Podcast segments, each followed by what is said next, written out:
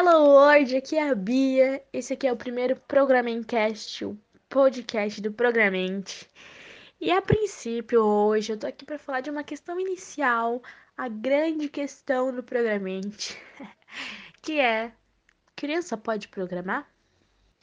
Bom, tendo um contato intencional com esse universo, as crianças poderão adquirir habilidades extraordinárias e quando eu falo um contato intencional, é porque não é só sobre a criança saber jogar um joguinho no celular, mas é sobre a criança entender a lógica que tem por trás e, além disso, a criança programar o próprio jogo.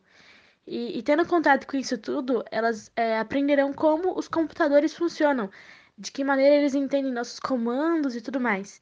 E esse aprendizado resulta em muitos benefícios, em especial quando é estimulado de formas lúdicas e tal. Vamos começar pensando no contexto que a gente está vivendo, no contexto que a gente está inserido. Atualmente, enquanto eu gravo isso aqui, estamos no ano de 2020, século 21, a era digital. E os aparelhos tecnológicos, eles estão cada vez mais presentes no nosso dia a dia.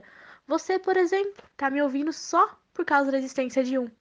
Então, eles estão em todo o redor, nas nossas casas, nos nossos empregos, nos nossos carros, é, em toda parte. Por isso, saber como operar eles é uma habilidade cada vez mais preciosa, cada vez mais exigida, cada vez mais valorizada e deve sim ser aprendida desde a infância. Ok, mas o que é programar, né? Basicamente, programar é dizer para um computador o que, ele tem que fazer. É, tanto que os comandos que a gente dá e tal, é, eles são separados e são intitulados como linguagens de programação. São agrupados em diferentes linguagens de programação. E é literalmente como aprendizado de um novo idioma, de uma nova linguagem. É, por isso que a gente sempre fala que programação é o novo inglês, porque pode ser muito é, comparado com um novo idioma. Inclusive, na programação, nós temos as regras, que no caso é a sintaxe e você obedece às regras para criar sentenças e se comunicar, transmitindo sentido, que é a semântica. Então é puramente e literalmente uma linguagem, só que de programação. Então a gente vai estar se comunicando com as máquinas. É muito semelhante ao aprendizado de um novo idioma. Só que nesse caso, né, o interlocutor é o computador, um ser artificial, eletrônico e cada dia mais avançado. E a linguagem de programação, ela funciona como a interface. Já estou aqui usando os termos técnicos da programação. Mas o que, que isso quer dizer? É que ela funciona como o meio do caminho. Ela é o que separa o programador da máquina. Ela entende ambos os diálogos e consegue ligar eles, como se traduzisse para a máquina o que você quer dizer. Bom, e se aprofundando mais nisso, a criança não somente terá um conhecimento mais amplo sobre os aparelhos e os brinquedos digitais, mas ela também vai desenvolver uma capacidade cognitiva, um raciocínio lógico, é, um raciocínio matemático, um crítico, linguístico, e sem dúvida, é, sem dúvidas, essa criança ela vai estar muito mais preparada para o mercado de trabalho, porque eu volto a dizer que literalmente é, programação é o novo inglês.